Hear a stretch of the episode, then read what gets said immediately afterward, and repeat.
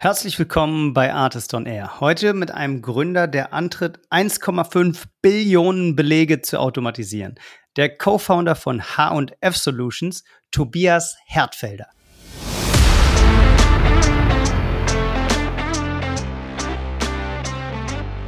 Und haben dann auch mit tollen VCs gesprochen, aber letztendlich hat mir wieder das, ja, das Emotionale dahinter gefehlt. Als ich wusste zwar, wie VCs dann ticken, aber ich habe immer nach dem gesucht, der auch wirklich Interesse hatte.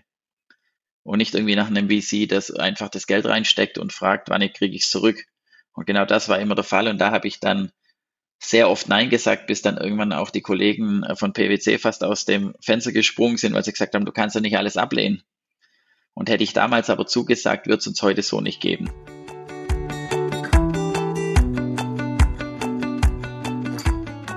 Als ich mich auf den heutigen Podcast mit Tobias vorbereitet habe, gab es zwei Geschichten, die ich hätte erzählen können. Entweder ein Machine Learning Startup aus der deutschen Provinz hat Millionen eingesammelt, um ihre B2B SaaS-Lösung für Datenarchitektur und Schnittstellen für Enterprise-Kunden zu revolutionieren und will so 1,5 Billionen Belege digitalisieren. Oder ich hätte sagen können, ich spreche heute mit einem ausgebildeten Metzger aus Kreilsheim, der jetzt was mit IT macht. Und beides ist wahr. Und das macht diesen Podcast auch zu einer meiner Lieblingsfolgen. Es ist nämlich einfach unheimlich viel drin, sowohl unternehmerisch als auch technisch, aber vor allem auch menschlich. Und in der gleichen Ecke, wo einst SAP oder auch Wirt entstanden sind, macht sich jetzt als ein Unternehmer auf, den globalen Einkaufsprozess grundlegend zu verändern. Das macht er mit Machine Learning, mit viel, viel persönlicher Erfahrung in dem Bereich und mit einem globalen Entwicklerteam. Wie das Ganze genau läuft und warum er bislang jedem VC abgesagt hat, erzählt uns Tobias im Podcast. Also direkt rein mit Tobias Hertfelder und mit mir, Janis Bandorski. Los geht's!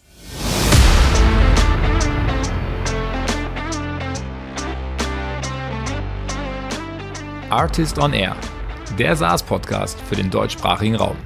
Wertvolle Tipps von erfolgreichen Gründern, Top-Investoren und führenden Industriepartnern – die euch bei der Skalierung eures Unternehmens schnell und unkompliziert weiterhelfen. Zusammengestellt von Janis Bandorski, Julius Göllner und Matthias Ernst.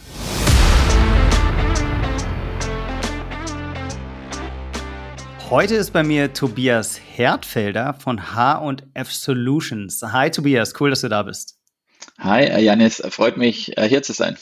Ja, herzlich willkommen. Ich würde sagen, bevor wir einsteigen, in ein, zwei Sätzen. Wer bist du und was machst du eigentlich?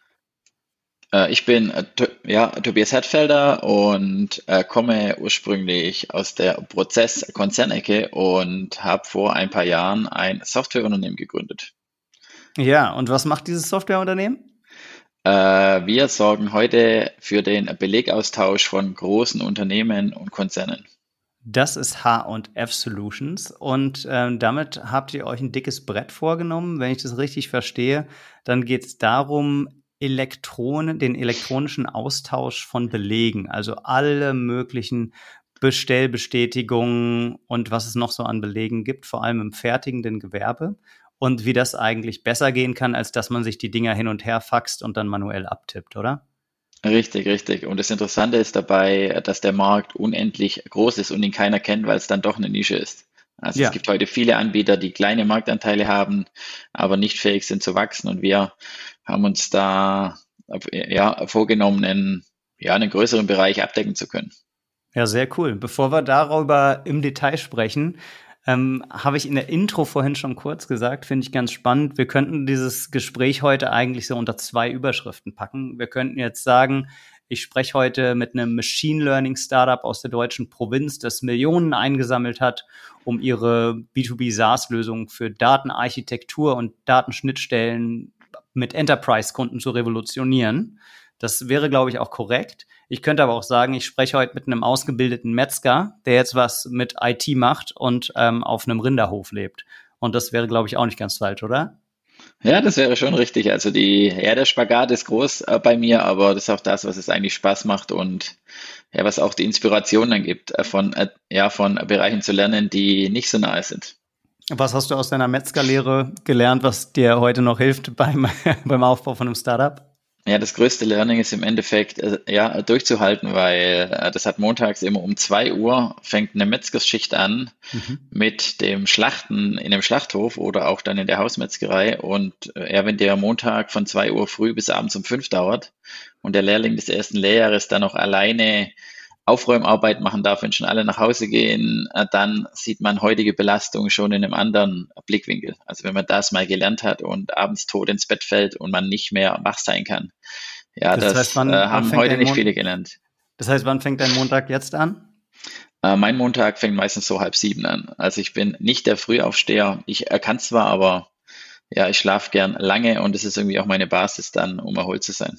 Okay, also du sagst 6.30 Uhr fühlt sich für dich an wie lange schlafen oder ausschlafen. Und dann während deiner Metzgerlehre habe ich auch in einem anderen Kontext gelesen, bist du am Wochenende dann noch Motocross-Rennen gefahren und äh, bist da auch deutscher Amateurmeister oder sowas geworden. Richtig, richtig. Also ich habe dann aktiven ja, Randsport betrieben, mhm. ziemlich erfolgreich, aber es ist und bleibt eine Randsportart. Das heißt, alle müssen in irgendeiner Form äh, nebenher Geld verdienen, arbeiten. Mhm. Und ja, das ist dann auch wieder ein cooler Ausgleich gewesen. Und wenn man da nach einem Wochenende heimkommt, dann ist halt morgens halb sieben ausschlafen schon gut. Und vom Sport habe ich natürlich das regelmäßige Schlafen übernommen. Ja, okay. Und von dem her gehe ich meistens zur gleichen Zeit ins Bett und dann, ja, acht Stunden Schlaf ist perfekt.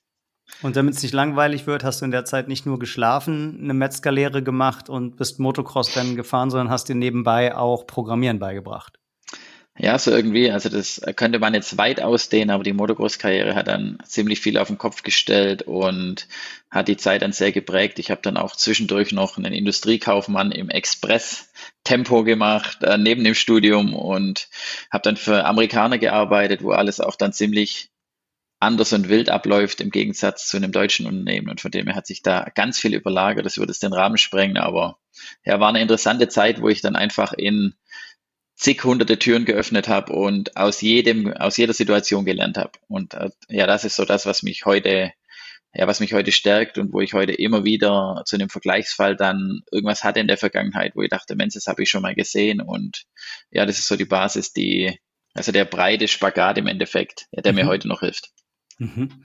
Jetzt sind wir ja schon knietief in deinem Lebenslauf. Du hast es schon kurz ähm, erwähnt gerade. Du hast dich dann entschieden, nicht als Metzger zu arbeiten und nicht ja. professionell die Rinderzucht weiter zu betreiben, sondern warst professionell erst auf der Einkaufsseite und hast dich dann weiterentwickelt zu einem Spezialisten für ERP-Systeme. Das heißt, du hast viel mit SAP gearbeitet und dich damit beschäftigt, wie läuft, laufen eigentlich Orders durch SAP, wenn jemand etwas bestellt oder wenn ein Bedarf festgestellt wird, wie mhm. kommunizieren verschiedene Unternehmensverwaltungssysteme, also ERP-Systeme miteinander, wenn ich das richtig verstanden habe.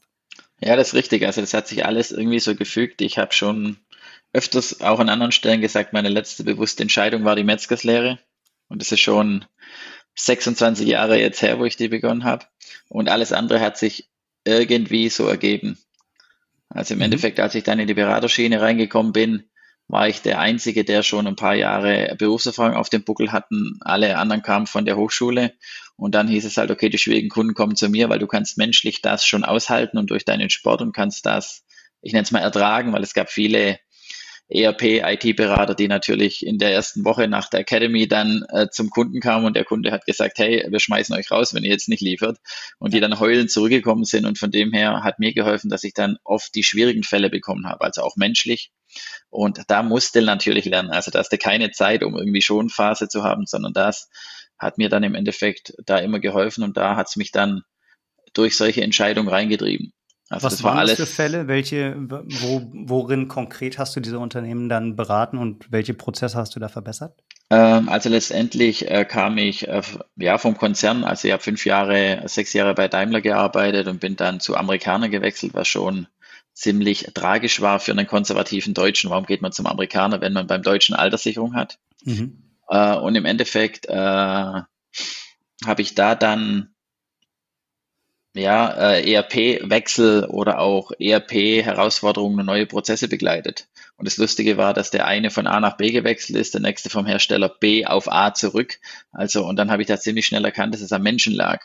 Und je kleiner das, das Unternehmen wurde, umso wilder wurde es meistens in den ERP-Prozessen, weil es dann immer menschlicher geprägt ist. Also im Konzern ist ziemlich viel strukturiert. Im ja. Endeffekt waren das grundsätzlich ERP-Wechsel oder Erweiterungsprojekte. Aber wenn man da dann halt viele parallel macht, dann sieht man, wenn der eine von A nach B geht, der nächste von B nach A, steckt halt meistens was Menschliches dahinter und nicht die IT. Dann liegt es nicht an der Software, die per se besser ist als die andere, sondern ja, richtig. passt halt, ja. Also ich finde, es gibt heute noch kein Leading System, auch in der EDI, also in dem, was wir jetzt machen im Datenaustausch bei den Anbietern, wo es über 100 Stück theoretisch gibt. Also Wenn du EDI sagst für unsere HörerInnen, die nicht ganz so tief in der Materie ja. sind, dann sprichst du von Electronic Data Interchange, wenn ich es richtig verstanden habe?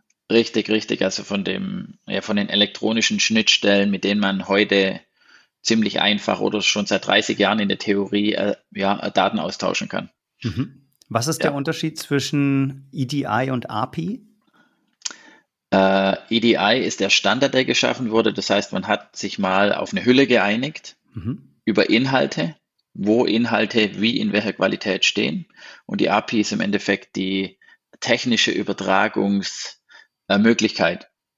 Okay. Und das ist auch was, was heute zu viel Verwirrung sorgt noch im Markt, dass Leute von einer alten Übertragungstechnologie auf eine neue gehen also auf die API, die auch standardisiert ist, aber im Endeffekt tun sie nichts anderes wie den gleichen Inhalt mit einer anderen äh, ja, Technik übertragen.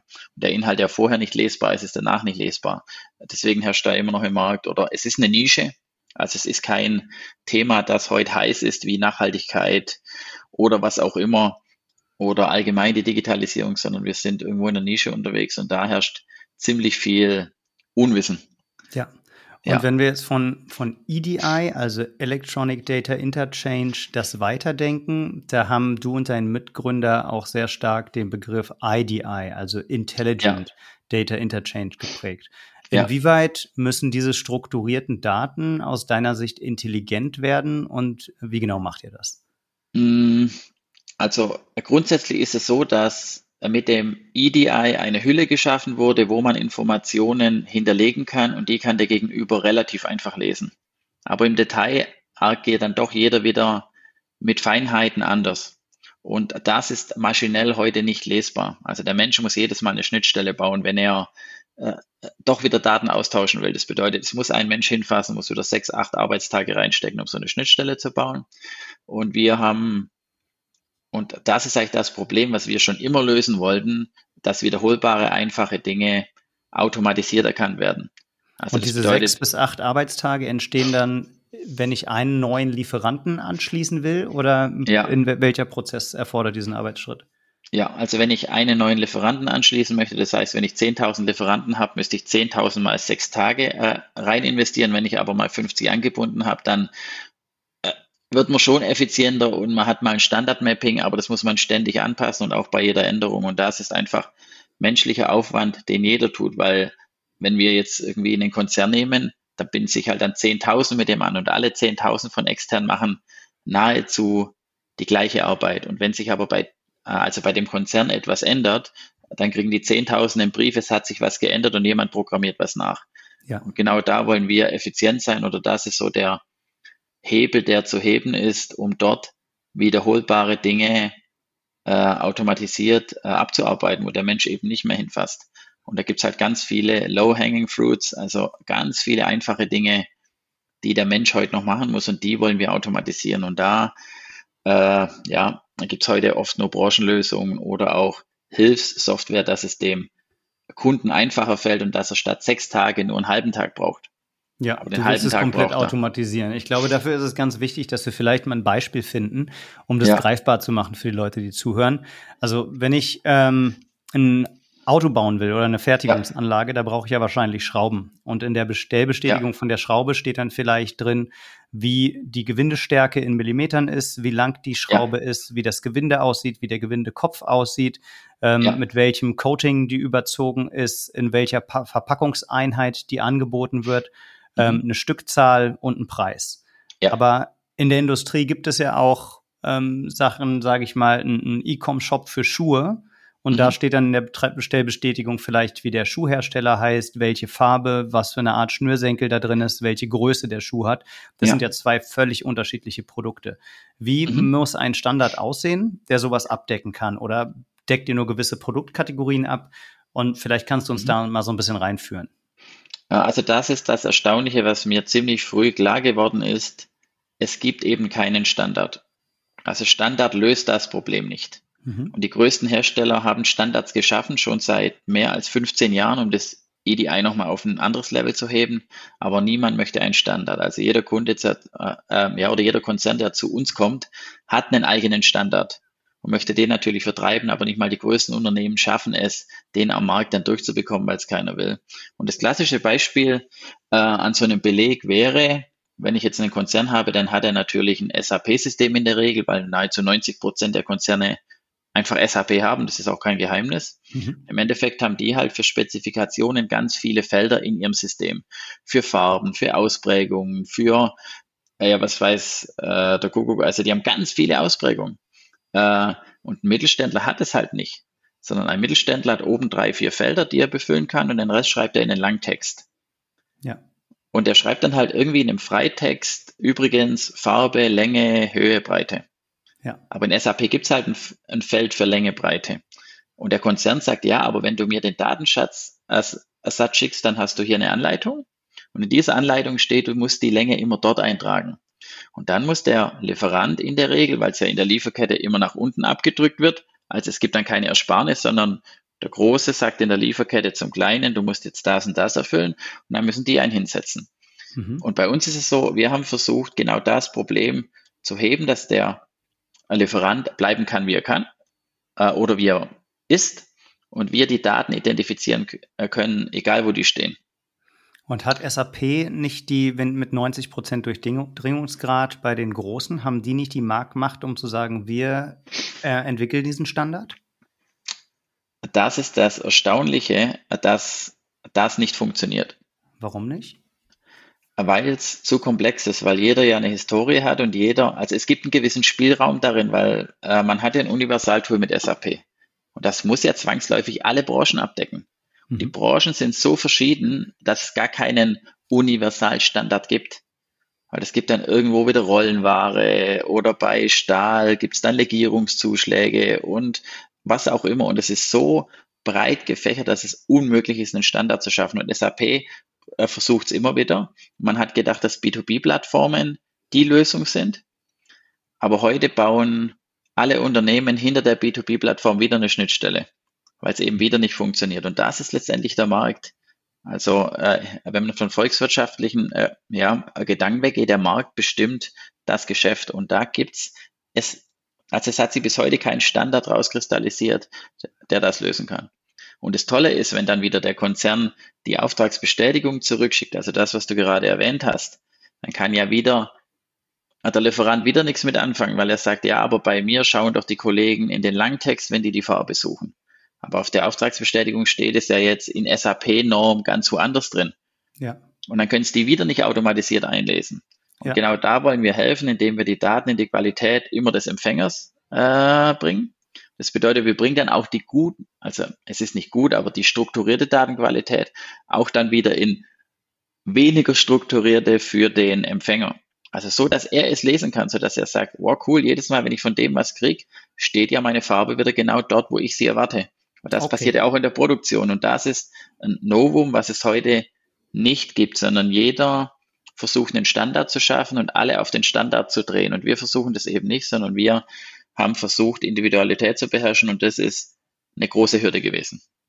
Das heißt, um bei meinem Beispiel zu bleiben, sagen wir, ich bin ein Schraubenhersteller aus dem Fränkischen ja. und jetzt ähm, verpacke ich 100 Stück Schrauben in der Farbe Gelb, sage ich mal, oder Schraubenkopf ist gelb und mit der Länge 300 äh, Millimeter und äh, 3 Millimeter Gewindestärke und schreibt das, diese Information in meinen Freitext. Du bekommst diese Information oder eure Software bekommt diese Information und die Lieferung geht an einen Automobilzulieferer.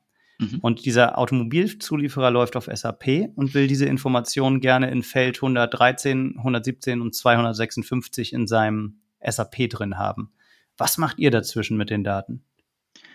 Wir lassen uns so lange vom Empfänger die Datenqualität oder an, äh, also der Empfänger lernt so lange mit seiner Datenstruktur unsere Software an, bis unsere Software weiß, wie er sie haben will. Und dann bringen wir diese in das Feld, wie es der Empfänger braucht. Und genau das ist so der Hack, dass, hey, jetzt zum Beispiel eine Länge von einer Schraube, kann bei jedem woanders hingebracht werden von uns. Also beim Lieferant A geht sie dahin, beim Lieferant B geht sie in das Feld, beim Lieferant C in das.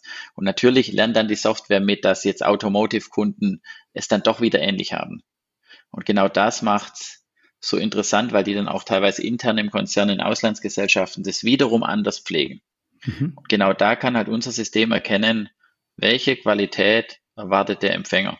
Also eigentlich wie ein Sprachmodell. Das bedeutet, dass man sich auf Anhieb, man könnte es aufs Private, auf das Zwischenmenschliche auch anwenden und könnte sagen, hey, wie muss ich mich präsentieren und sprechen, damit ich einen Kundenauftrag bekomme? Immer wenn du drei Seidenwürstel unterwegs sagst, dann meinst, meinst, du eigentlich drei Wiener mit einer Schrippe. Richtig, richtig. Ja. Und genau das wird dann so transferiert, sodass der Empfänger weiß, okay, es fühlt sich gut an, ja. Und genau das auch äh, nah, also nicht in Echtzeit, aber zeitnah. Das bedeutet, wenn heute jemand bei uns Kunde werden will, könnte er rein theoretisch vier Stunden später in den Echtbetrieb gehen. Und das ist ein Novum, was heute noch viele abschreckt, aber das wird einfach die Zukunft sein. Also das bedeutet, das nicht äh, beratungsintensiv zu machen, sondern es war wirklich die Anforderung, auch von mir an meine Entwickler, es muss ein beratungsfreies Produkt sein, wo ein anonymer Kunde draufgehen kann, und schnell gutes Geschäft machen kann, weil das hat uns Amazon und die großen Amerikaner gelehrt, ja. dass wenn du schnelles, einfaches Geschäft machen kannst, die verpacken so unter der Headline Fulfillment. Also im Endeffekt, ich übernehme alle Prozesse, die noch nicht übernommen sind und liefere ein äh, Produkt, was dann ziemlich einfach ist. Und äh, da ist mein Beispiel im Kopf immer die Frau, die zu Hause strickt und sagt, ich möchte meine Schals verkaufen. Ja, die will nichts anderes machen. Die will einfach ihren Schal stricken in am besten in ein Päckchen reinlegen, mit Postlabel drauf, mit allem und am nächsten Tag ist das Geld auf dem Konto. Und genau so wollen wir agieren, dass wir eine Art Fulfillment-Partner sind für den B2B-Bereich und B2C ist eigentlich ziemlich abgegrast. Also äh, da sind schon viele Platzhirsche da und B2B ist einfach noch ziemlich leer. Also das ist noch sehr wenig entwickelt äh, in vielen Bereichen und da wollen wir rein und das ist so der Mehrwert, den wir liefern wollen. Und wie gesagt, also wir haben die ja, die Nische erkannt und äh, ja. haben versucht, einfach da reinzugehen, ohne jetzt das irgendwann am Anfang äh, tun zu wollen. Ich muss noch mal an der Stelle einhaken, wo du sagst, mhm. ihr könnt das für den Empfänger A anders machen als für Empfänger B und C. Das heißt, ihr habt wahrscheinlich einen Machine Learning Algorithmus entwickelt, der auf Basis der bestehenden Daten beim Kunden versteht, wie der normalerweise die Informationen bei sich wegspeichert und wendet darauf dann an, wie diese Informationen in Zukunft automatisiert von euch weggeschrieben werden. Habe ich das so richtig verstanden? Ja, das ist richtig. Okay. Und ähm, was für ein Modell benutzt ihr dafür? Äh, also wir haben dort verschiedene Modelle. Äh, äh also wir haben uns, hm, ich hatte vor vier, fünf Jahren, hatte ich, habe ich mir die Frage gestellt, warum das die großen B2C-Konzerne so schlagkräftig sind. Und die arbeiten im Endeffekt in der Service-Architektur und setzen an jeder Ecke etwas anderes ein. Und das ist das, was mir so imponiert hat. Als ich dann aus den USA zurückgekommen bin, habe ich erstmal keine Leute gefunden, die das überhaupt entwickeln können, weil es, ja, sich in Europa keiner mit auskannte. Und wir haben dann im Endeffekt den Markt zusammengekratzt an Entwicklern, die das können. Und sind jetzt heute auf einer dezentralen Servicearchitektur unterwegs. Wo habt ihr die Entwickler gefunden? Äh, die habe ich bei LinkedIn. Äh, ich hoffe, ich mache jetzt keine Schleichwerbung, aber ich habe die einfach dann selbst gesucht und bei LinkedIn habe ich äh, nach Schlagwortsuche alles abgegrast, was es gab. Das heißt, seid, ihr eine, seid ihr eine Remote-Firma oder hast du die alle nach ja. Kreilsheim geheiert? Nee, also äh, in Kreilsheim haben wir zwar ein Büro und so das Backbone für die Buchhaltung und, ja, und ein paar mhm. Marketing-Kollegen, mhm. aber wir arbeiten 100% remote. Okay. Und äh, treffen uns dann immer wieder woanders für Workshops und so weiter. Aber ja, in Kreilsheim sitzt im Endeffekt keiner. Das, ja, aber die, also wir hätten die Kollegen auch so nicht bekommen, die ja. das können, die sich ja schon der amerikanischen Software-Struktur, Architektur dazu gewandt haben. Und von dem her können wir in jedem Service entscheiden, wie wir mit welchem Modell interagieren und können mhm. praktisch unabhängig von anderen Bereichen dort forschen. Okay. Und genau das macht uns heute ja so schlagkräftig, also dass wir für jedes Problem bei Null beginnen können. Wie viele Mitarbeiter habt ihr aktuell? Wir sind im Moment, es schwankt immer ein bisschen zwischen 25 und 30. Ja, und wie viel davon entwickeln Code? Mm, ich denke 15. Ja, okay, verstanden. Ja. Und kannst du auch was dazu sagen, wie viele Kunden ihr schon geanbordet habt? Denn gleich wollen wir ja auch noch über eure mhm. US-Expansion sprechen. Und dafür ist es wichtig einzuordnen, ähm, ja. ja, wie, wie viele Kunden ihr aktuell habt. Äh, wir sind aktuell am Markt mit fünf Kunden aktiv mhm. und bremsen dort aber noch sehr stark. Also wir haben ziemlich große Kunden und haben auch ziemlich, ja, oder Sind große das DAX-Konzerne oder große Mittelständler ja. oder äh, das ist so ein typisches ja, also, Profil? Äh, also ich äh, tituliere das immer in Umsatz, also wir liegen irgendwo so zwischen drei und 15 Milliarden im Umsatz. Mhm. Okay. bei den Kunden und sind dort natürlich dann und finden dort natürlich dann eine Struktur vor mit Auslandsgesellschaften, dass es immer ziemlich lang dauert, bis wir beim Kunden ich nenne es mal, alle Potenziale gehoben haben und äh, haben aber auch eine Warteliste an Kunden, die wir noch äh, ja, theoretisch bedienen könnten. Aber uns ist wichtig, dass wir skalieren können. Ja. Also im Endeffekt, äh, wenn ja, also wir stecken zu 70 Prozent unseres Tuns rein in Skalierungsdinge rein. Das heißt, die fünf Kunden, die ihr jetzt habt, sind eher sowas wie Beta-Nutzer oder Pilotkunden, würde man vielleicht sagen.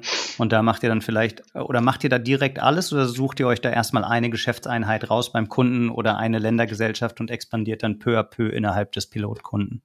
Mm, also eher zweiteres, äh, mhm. das liegt aber auch an uns, weil wir das so mitsteuern. Also ich bin Fan vom Obstgartenprinzip, also im Kleinen zu zeigen, dass etwas überdurchschnittlich erfolgreich ist und dann auszurollen. Und wenn wir mit Kunden beginnen, dann bin ich immer ein Fan davon, ihnen zu sagen, gib uns einfach den unwichtigsten Bereich bei dir, der dir am wenigsten wehtut. Und lass uns da schnell zeigen, dass wir erfolgreich sein können. Und dann geht natürlich das im Konzern los, dass dann andere Gesellschaften reinkommen, andere Geschäftsbereiche. Und somit werden wir, als würden wir jetzt auch kleinere Kunden annehmen, dann könnte es sein, dass wir schon über 100 Kunden hätten.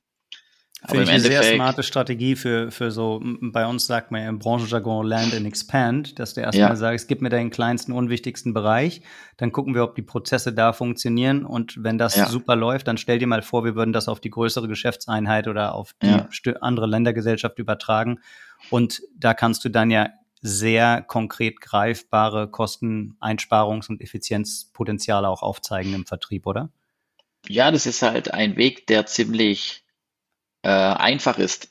Hm. Also überhaupt in den Konzern reinzukommen, ist für viele, ja, für viele Startups nahezu unmöglich. Wie schaffst du es? Hm, ich habe es tatsächlich durch mein persönliches Netzwerk geschafft. Also ich habe dann ein, zwei gute Kontakte gehabt und äh, ja, vielleicht ein Beispiel, war wieder die Hannover Messe. Jeder hat uns gesagt, geh nicht auf die Hannover Messe, ist eine übergreifende Industriemesse und ihr seid zu klein dafür und wir waren dort und haben im Endeffekt dort zwei Konzerne überzeugen können, äh, zusammenzuarbeiten. Also ich habe strategische äh, Kunden gesucht, also dass wir aus verschiedenen Branchen jemand haben. Mhm. Und im Endeffekt, äh, ja, habe ich es einfach durch meine Persönlichkeit und das persönliche Netzwerk, habe ich die Kunden überzeugen können und einfach gesagt, hey, äh, ja, äh, gib uns was Kleines. Also das ist wirklich so der unschnell, äh, ja, Traffic versprochen. Also das ist auch, also da muss man liefern. Aber ja, wenn man das im Kleinen kann, dann ist es im Endeffekt, äh, ja, wenn man so den ersten Stein mal im Rollen hat. Also was immer ziemlich gefährlich ist und was ich sehe, äh, dass man sich dann dem Kunden beugt. Also ich mhm. kenne viele Startups, die uns rechts und links überholt haben, auch in unserem Bereich. Also es gibt in Deutschland, ich denke so zehn Startups, die mit uns angefangen haben vor vier, fünf Jahren. Ja. Und die haben dann ziemlich schnell viel mehr Traffic wie wir bekommen aber stecken jetzt halt irgendwo so in der Skalierungskrise, weil sie halt viel Dienstleistung gemacht haben, viel händisch programmiert haben. Und dann haben sie, aber die mussten das natürlich tun, weil das ja auch wieder eine Finanzierungsrunde bekommen. Ja. Und aber im Endeffekt. Die sind dann auch in dem gleichen Bereich, meinst du, diese fünf bis ja, zehn Mitbewerber? Ja. Okay. Ja, aber die haben sie dann entweder auf eine Branche eingeschossen und haben das halt irgendwie eine Branchensoftware. Ja, das Problem ist halt, dass das bei uns eigentlich so breit ist und wir, und für mich zählt nur Skalierung. Und Skalierung heißt, ich muss es auch an Minimum 50 Prozent, also das ist so der Deckel, den ich heute sehe, aber so 20, 30 Prozent Marktanteil muss immer drin sein. Und, und wenn der du Markt, sagst Marktanteil, ja, sorry, ja. jetzt habe ich dich unterbrochen, wolltest du eh gerade sagen. Ne, passt ja. Äh, und, äh, und vom Markt her, der ist riesig. Also Wie groß ist keine, der Markt? Äh, also ich habe keine genauen Zahlen, aber ich habe es mal versucht mit ganz viel Aufwand in circa 100 Seiten in einem internen Paper runterzuschreiben. Und der Markt ist circa 1,5 Billionen Belege groß im Jahr. 1,5 Billionen Belege. Ja. Das heißt, wir sprechen über jeden Beleg, der entsteht, wenn im produzierenden Gewerbe ein Bestellvorgang ausgelöst, bestätigt ähm, ja. oder bezahlt wird. Ist das ja. richtig? Oder macht ihr. Bezahlung, habt ihr mit Bezahlung nichts zu tun? Also mit Bezahlung nichts, sondern das hört dann mit der Rechnung auf. Okay, also es geht eher um den Bestellprozess, also Angebotsphase, Bestellprozess, Bestellbestätigung. Und inklusive okay. noch den ganzen Nachträgen, also Bestelländerung, wieder eine Bestelländerung, Teillieferung, nochmal eine Teillieferung, Teilrechnung. Also da kommen wahnsinnig viele Belege zusammen und äh, Stand heute sind nicht mal fünf Prozent dieser Belege elektronisch ausgetauscht, sodass kein Mensch mehr hinfassen muss. Mhm. Und im Endeffekt also, ist ein Riesenmal, also das ist ein unvorstellbares Volumen, was dort ist. Und wenn man sich dann vorstellt, dass ein, ja, ein Startup 100.000 Belege oder eine Million oder 10 Millionen Belege dort macht, dann ist es eigentlich verschwindend gering. Wobei, also dann kannst du gutes Geschäft machen und die meisten, die gehen dann halt zum Kunden und erfüllen die Kundenwünsche. Also wir haben vier Konzerne nicht bekommen, weil wir uns nicht gebeugt haben, sich anzupassen. Ja. Und es ist dann natürlich hart, wenn ein Namen oder ein sehr, äh, ja, ich nenne es mal ein Top-Konzern in äh, ja, Deutschland zu dir sagt, ja, wir machen es mit dir, wenn du das und das tust. Und ich habe dann immer Nein gesagt. Ich habe gesagt, hey, das behindert unsere Skalierung. Dann laufen wir nur dem einen Kunden hinterher. Dann müssen wir uns dem anpassen. Und dann sind wir ja wie er. das heißt, wie viele Jahre dauert es noch, bis der Kunde zu dir zurückkommt und sagen wird, äh, vielleicht ist so ein Standard doch keine schlechte Idee, lass noch mal einen Piloten machen? Äh, ich denke, das dauert noch zwei Jahre, weil ich mit denen im Austausch bin. Und also ich habe alle, die wir nicht bekommen haben, sprechen wir trotzdem mit ihnen weiter. Mhm. Das finde ich auch eigentlich ziemlich cool, weil die doch Interesse haben. Also da gibt es dann oftmals solche Ansprechpartner, die für ja, Prozessverbesserung zuständig sind und die sind eher strategisch unterwegs und die sprechen mit uns öfters. Also die haben schon Interesse, immer zu gucken, was dann bei uns auch läuft. Und im Endeffekt haben wir dann auch klare Vorgaben, was wir erfüllen müssen, damit sie wieder einsteigen. Aber das ist natürlich dann so die eierlegende Wollmilchsau. Also wenn ihr alles könnt, ja, dann kommen wir wieder zurück. Ja.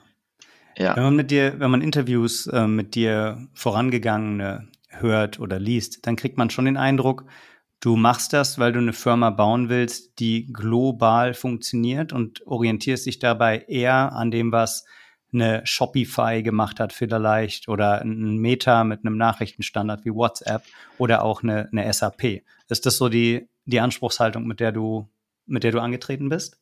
Ja, also das ist die Idee, äh, in Europa wirklich eine, ich nenne es mal eine relevante, äh, ja, etwas Relevantes zu schaffen.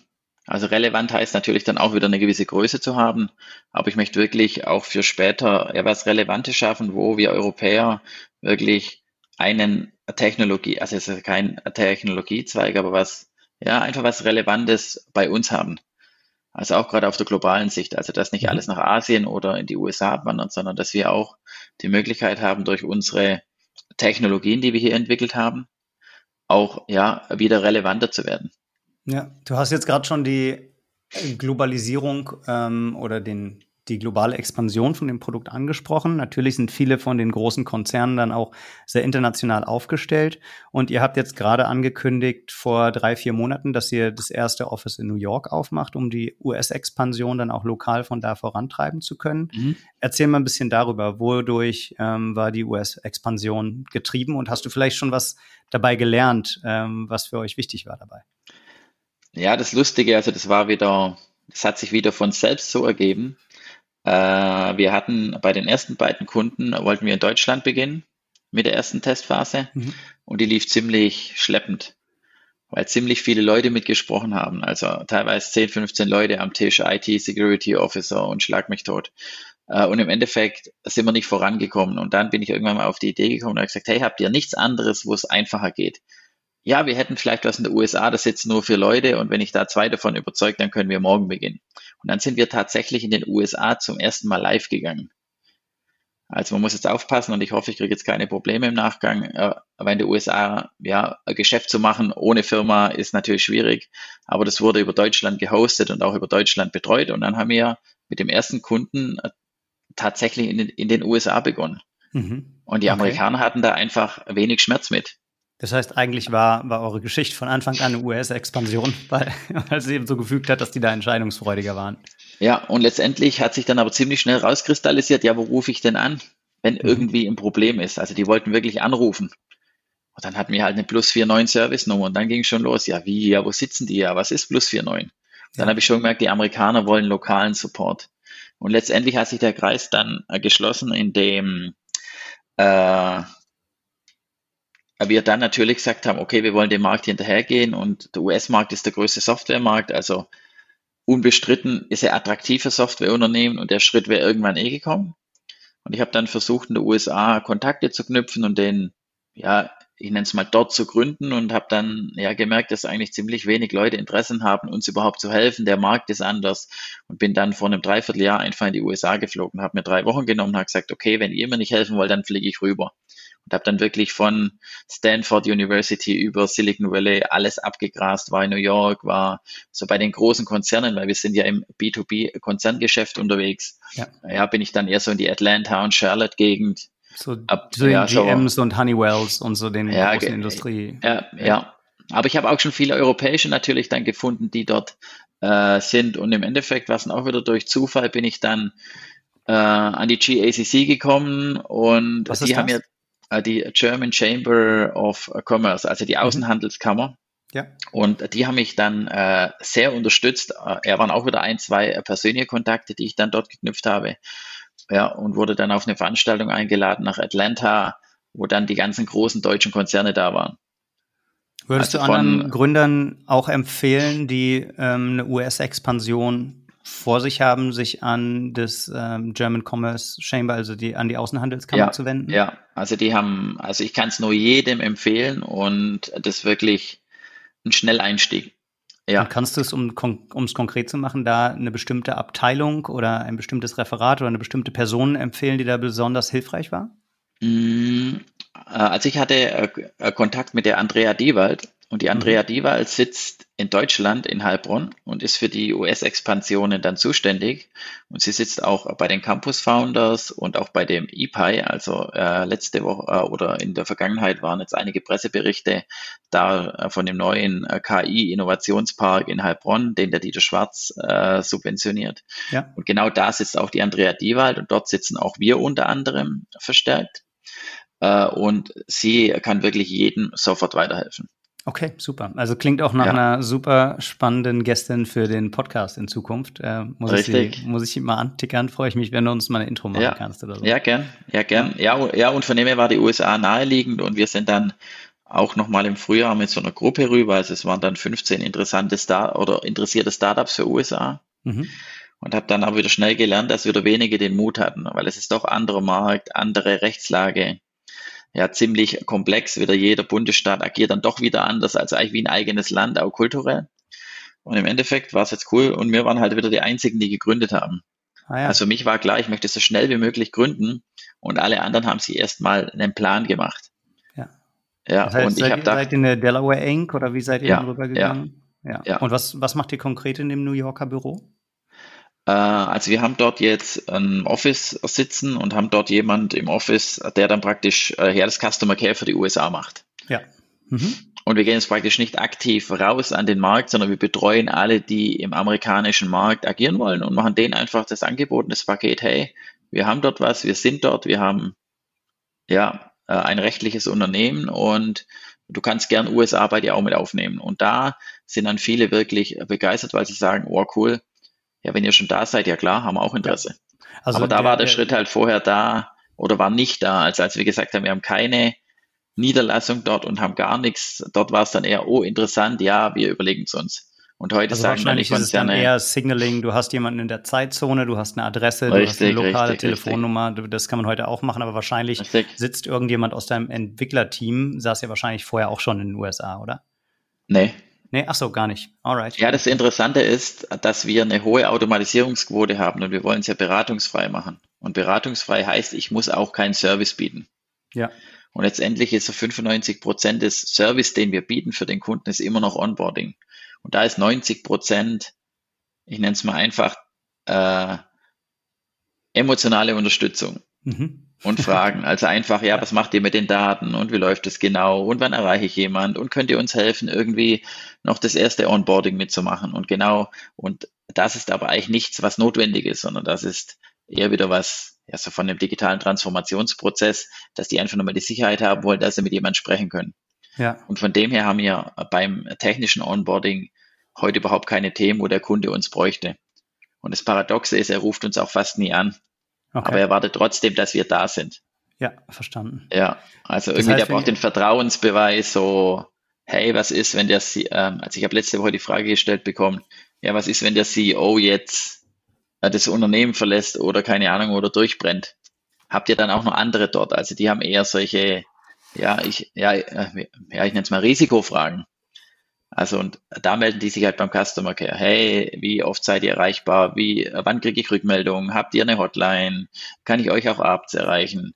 Und wenn sie dann sehen, okay, die haben eine Niederlassung, da ist jemand, ich kann die immer erreichen, dann sind die happy. Obwohl ja. sie sich danach nie melden, aber ohne den Schritt kommst du halt nicht zum Business, ja. Händchen halten oder wie hast du es so schön genannt, emotionale, emotionales Onboarding. Hallo, richtig, richtig. Ja, ja, okay. ja, und das ist heute noch wichtig, weil wir sind immer noch in der digitalen Transformation erst aus dem Stadthäuschen raus vom 100-Meter-Lauf aus meiner Sicht. Mhm. Und wir brauchen da noch eine Weile, bis es wirklich in unsere DNA übergeht, dass wir wirklich da den digitalen Shift schaffen.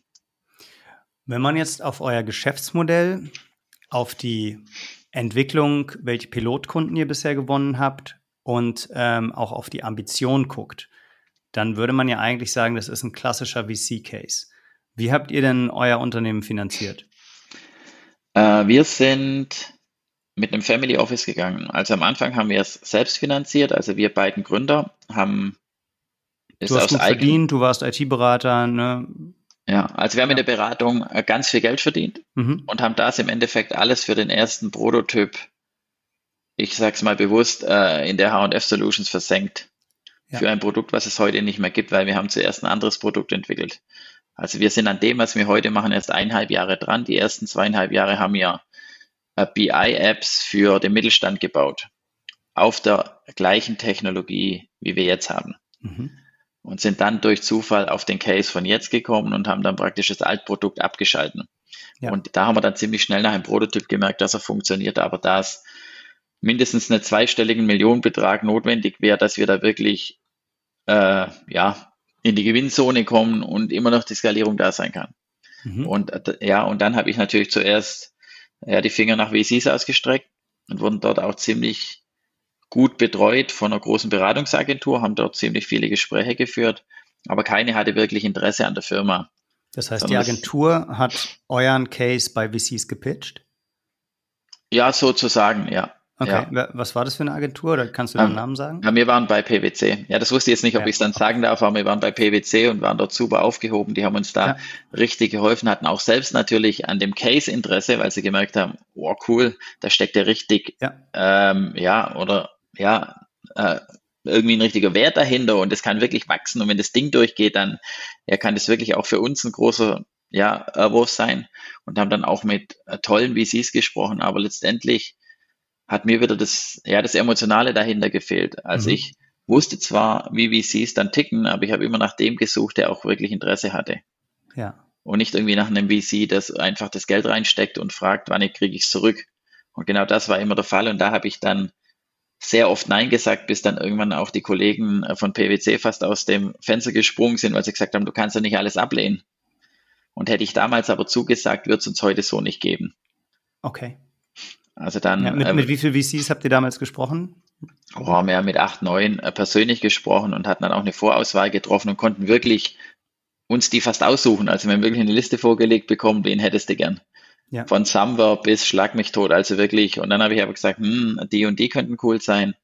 Und auch ein paar VCs, die dann ja aus einem Konzern ausgegründet waren. Und es war wirklich ein toller Prozess und ich hatte da ganz viel Hoffnung.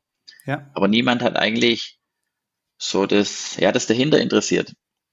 Und, sondern die wollten alle wissen, wann, ja, wann kriegen sie ihr Geld zurück und Businessplan, habe ich Businesspläne geschrieben, noch und nöcher und habe dann irgendwann gesagt, hey, ich habe da keine Lust mehr drauf, weil das bringt ja nichts, weil ansonsten sind wir im äh, Businessplan-Wettbewerb und wenn ich halt einfach, also, ja, da reinschreibe, in einem Jahr muss ich Attraction liefern und es macht keinen Sinn, dann muss ich auch keine Attraction machen, wenn ich nicht hochkomme. Ja. Und, und dann hätte ich sie machen müssen und dann hätte ich alle Entwickler auf operativ drehen müssen. Und dann hätten wir schnell und schmutzig programmieren müssen und dann hätten wir nicht mehr skalieren können. Dann wären wir vermutlich heute in der Gewinnzone und ich hätte vermutlich dann heute die H&F auch zu einem guten, ja, zu einem guten Preis äh, verkaufen können.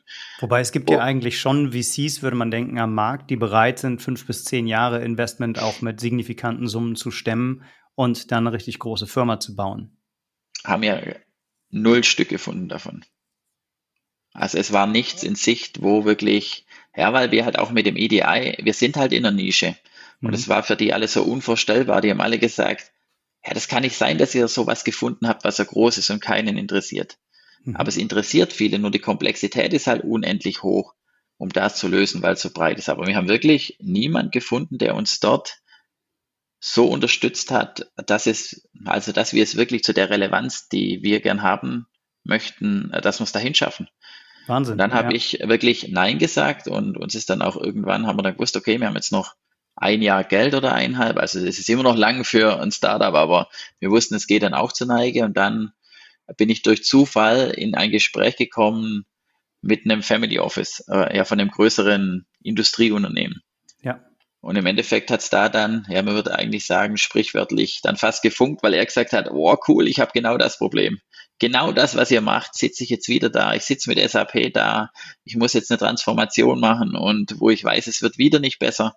Und im Endeffekt hat er Existing Need gehabt. Also, und dann hat er gesagt, hey komm, ja, das wäre doch cool. Das heißt, wenn man, wenn man jetzt heute in, in eure Cap-Table ähm, guckt, dann gehören deinem Co-Founder und dir, also Philipp und dir, noch 45, 45 äh, Prozent der, der Firma und 55 Prozent liegen bei eurem Investor, ne, bei dem. Nee, andersrum. Also wir haben noch die Mehrheit. Sorry. Okay, ja. ihr habt 55, sorry, stimmt, ich sehe es ja gerade. Ähm, ja. Ihr habt 55 und der, der Gerhard Sturm hat 55 über sein Family Office.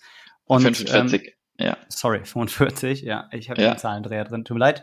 Ähm, Gerhard Sturm ähm, hat zweimal investiert, ihr habt zwei Kapitalerhöhungen gemacht mhm. und eigentlich würde man ja sagen, okay, Traction ist da, jetzt habt ihr Pilotkunden gezeigt, seid ihr denn offen, wenn jetzt ein VC sagt, okay, das lasse ich mir doch nochmal erklären und das kann ja ein globaler Software-Champion werden, das ist ja ein Multimilliarden-Business, ähm, das jetzt doch nochmal groß zu machen oder bist du erstmal durch mit solchen VC-Gesprächen?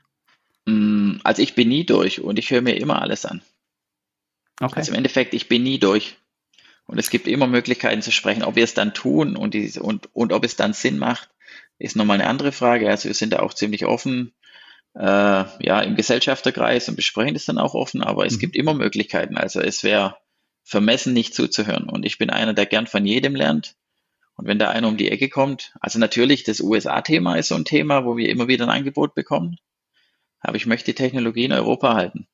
Und das ist dann halt eine hochstrategische Frage, was man dann, ob man das Ding auch verkauft oder hergibt. Also, aber im Endeffekt, ja, mir geht es ja schon um die Idee dahinter. Aber also wir sprechen immer mit jedem. Ob es dann Sinn macht oder ob es nur ein kurzes Gespräch ist, weiß ich nicht. Aber ja. Gut, ja. Ich muss, muss dir, glaube ich, nicht mehr pitchen, dass am 12. Oktober hast du 100 B2B SaaS-Investoren in Berlin natürlich beim Artist Summit.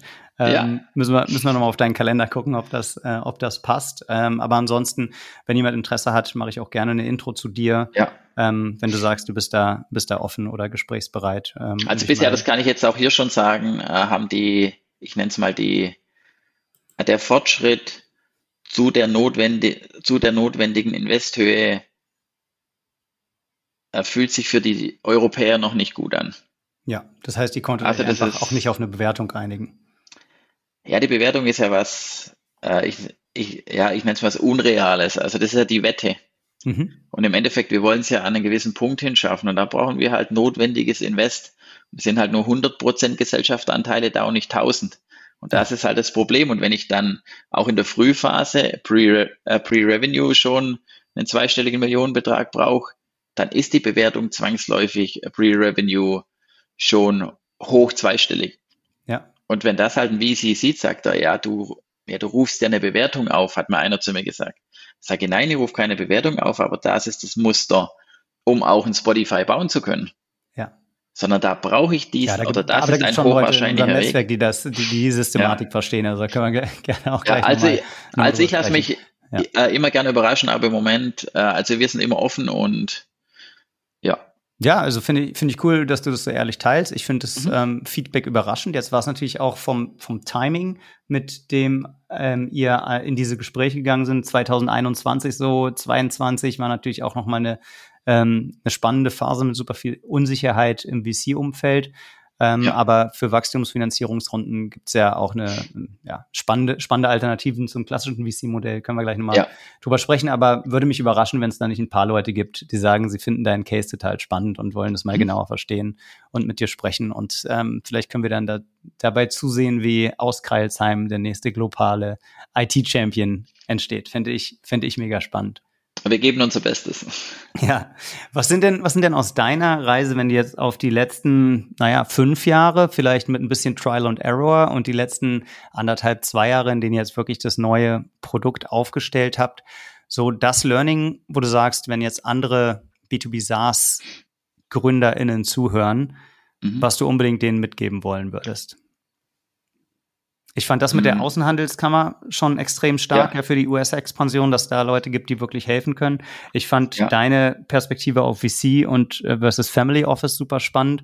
Aber vielleicht hast du noch was aus dem, aus dem Operativen, wie tatsächlich ihr euer Produkt gefunden habt und die Lösung entwickelt habt. Mhm. Ich habe versucht, immer gut zuzuhören und wirklich am Produkt zu bleiben. Also bedeutet nicht jetzt, äh, also der Spannungsbogen zwischen Erwartungshaltung, die ich aufbaue und Produkt ist von, äh, ist bei vielen, also das Delta ist von Anfang an zu groß. Mhm. Also gerade AI-Unternehmen im Softwarebereich oder SaaS äh, ist einfach ja die Spanne zu groß. Irgendwie, ich mache einen Test, es funktioniert etwas und denke, ich habe ein selbstlernendes System. Und dann komme ich halt in den Markt und merke, das läuft da ganz anders. Da sitzt dann einer, der sagt, ja, wie sichert ihr eure Daten? Also so Art, die On-Premise äh, Dinge, äh, die gegenüberstellen. Und sagen, ja. ja. wie oft aktualisierst du deine Datenbank? Da sagen wir, wir haben gar keine Datenbank mehr, die man aktualisiert. Ja, das geht nicht, sondern sie brauchen jetzt dort das und das. Und ich glaube, das sollte man gut zuhören und sollte am Produkt bleiben. Mhm. Und vielleicht weniger am Anfang in Marketing investieren. Ich weiß, es ist, es geht nicht immer. Also es ist wirklich schwer und deswegen äh, glaube ich auch, dass wir immer all in gegangen sind. Also das muss man auch dazu sagen bei uns. Wir sind immer noch all in. Und äh, das ist so eine Haltung, die mir immer geholfen hat und äh, die muss man leben wollen. Ja. Also muss abends dann auch dann gut schlafen können, dann auch mit Unsicherheit ins Bett gehen können. Und das ist dann schon ein Prozess, wo nicht für jeden ist. Aber das ist was, was dann halt den Effekt hervorruft. Also meine Empfehlung, bleib immer am Produkt guck, was der Markt wirklich braucht, also nicht was er will, sondern was er braucht. Und äh, ja, versuch, dich nicht ablenken zu lassen. Und Alright. versuch zu akzeptieren, dass du scheiterst. Also das Akzeptieren von Scheitern ist auch bei uns und uns eher zwei Co-Foundern immer wieder eine Riesendiskussion, immer noch. Also mein Co-Founder ist eher so der Nachhaltige, der dann aus dem Maschinenbau kommt, der Ingenieur ist und dann wirklich so das nachhaltig macht, aber im Endeffekt so, ja, mit neuen Dingen, das ist immer schwer, da die Mitte zu finden. Aber man sollte dann schon irgendwo so die Resilienz haben und wirklich dem Markt zuhören. Also, ja. Also Wie löst ihr das konkret, wenn ihr da einen Ziel, ähm, äh, Zielkonflikt habt, wenn der, wenn der Philipp sagt, nee, das müssen wir ein bisschen aufwendiger programmieren, aber dann ist es nachhaltiger und du sagst, nee, wir müssen erstmal ausprobieren, ob es so funktioniert und ähm, wie löst ihr das? Also wir versuchen viel zu sprechen und haben natürlich harte Diskussionen. Also auch nicht von Philipp und mir, weil wir sind nur ein Teil des Unternehmens. Haben dann auch die Entwickler mit dabei und es ist wirklich, also da sind es oft harte Diskussionen. Weil, Wie findet ihr dazu eine Lösung? Weil wir am Ende alle kompromissbereit sind. Hm. Und also im Endeffekt, ich bin immer sehr weit nach vorn geschritten und möchte sehr innovative Dinge tun. Aber mit dem allein funktioniert es auch nicht ohne Nachhaltigkeit. Und wir haben da einfach als Gespann, in der Mitte liegt da oft die Wahrheit. Also, dass man sich dann halt auf Kompromisse einigt. Ja, dann baut man halt mal ein kleineres Produkt, dann macht man mal einen Versuch oder lässt es mal noch ein Vierteljahr. Aber es sind schon immer harte Diskussionen und es ist sehr anstrengend. Also das, ja, so die letzten Jahre, die sind emotional schon sehr, sehr anstrengend. Und das hat uns aber immer weitergeholfen, uns da nicht zufrieden zu geben. Also wir sind zufrieden, wie wir sind, aber wir geben uns eigentlich nicht zufrieden damit. Und das kostet halt Körner und da gibt's viele, die wirklich, also ich glaube auch im Startup-Umfeld, die dann irgendwann sagen, nee, da habe ich jetzt keine Lust mehr drauf, das ist alles so unsicher, es ist alles nicht verbindlich, jetzt nochmal was entwickeln und man muss wissen, wir haben zweimal unser Produkt in den letzten eineinhalb Jahren, in den letzten eineinhalb Jahren nahezu komplett weggeworfen. Mhm. Also wir haben ein halbes Jahr was entwickelt, haben wir gemerkt, oh, das lässt sich nicht skalieren, dann haben wir wirklich angehalten, auch den ersten beiden Pilotkunden gesagt, wir halten jetzt an. Der eine hat uns dann verlassen, der hat gesagt, ey, ich mache jetzt nicht mehr mit, weil du kannst doch nicht anhalten. Aber wir wussten, wir kriegen so nicht am Markt, den dann nochmal angehalten und das komplett auf eine andere technologische Basis gestellt. Also nicht auf eine andere technologische, sondern haben viele Details geändert. Ja. Und dann auf einmal lief es wieder. Und das haben wir jetzt vor einem halben Jahr nochmal gemacht, dass wir uns nochmal weiterentwickelt haben. Und genau das ist halt schwer und für die meisten nicht akzeptierbar oder, oder nicht akzeptabel. Ja, sau, sau stark. Also ich finde es äh, ich find's echt äh, faszinierend und würde mich mega freuen, wenn wir in einem Jahr, in zwei Jahren nochmal ein Update von der Sto äh, Story kriegen, auch wie deine mhm. Gespräche mit potenziellen Investoren dann gelaufen sind. Ähm, also bei dem Gründerteam, bei den Ambitionen, bei der Marktgröße, bei der Relevanz des Problems, was ihr löst, ähm, bin ich echt optimistisch. Freue mich da auf jeden Fall in Kontakt zu bleiben. Aber bevor ich dich gehen lassen kann, weißt du schon, was als allerletzte Frage auf dich wartet natürlich. Wir brauchen noch eine Restaurantempfehlung von dir. Ob das jetzt in Kreilsheim ist oder in einer anderen Stadt, überlasse ich mal dir. Aber wo sollten unsere Hörerinnen und Hörer unbedingt mal hingehen? Äh, was wir bei uns haben und was ziemlich cool ist, sind zwei der schönsten Wanderwege. Das wusste ich lang nicht, äh, dass wir das überhaupt bei uns haben, weil dort, Aha. wo man wohnt, äh, geht man in der Regel nicht wandern, sondern dort lebt man halt und arbeitet. Und, und wir haben bei uns ganz viele schöne Biergärten. Mhm. Da gibt es einen Biergarten Hirsch, nennt sich der in Westgarzhausen. Das ist ein kleiner Teilort von Kreilsheim und das ist wirklich für viele, die zu uns kommen, total idyllisch und also wirklich noch äh, ja, eine gute deutsche Küche, wo viele in den Städten sagen, oh, eine gute deutsche Küche würde ich mir mal wieder wünschen. Und da, das ist eigentlich so ein Geheimtipp. Also wenn dann doch mal Kunden oder Geschäftspartner zu uns kommen, sie sind immer total happy, wie wir hier auf dem Land leben können, ja, im 50.000 Einwohnerstädtchen Greilsheim. Der Hirsch ja. in Westgartshausen. Und das Richtig. heißt, ich kann, ich kann auf eine Wanderung gehen und nach der Wanderung da dann gemütlich einkehren. Richtig, richtig. Perfekt. Ich glaube, ja. äh, das Angebot nehme ich an und äh, werden wir das tatsächlich mal angucken. Find also du bist jederzeit herzlich eingeladen, wenn du auf der Durchreise bist, einfach durchklingeln und dann Mega können wir cool. da zusammen landen, ja. Und vielleicht sehen wir uns ja schon ähm, im Oktober in Berlin. Ähm, würde mich freuen. Und vielen, ja, vielen Dank ja. für das sympathische Interview. Ja, bis ja dann. ich bedanke mich und äh, danke. Ciao. Ciao.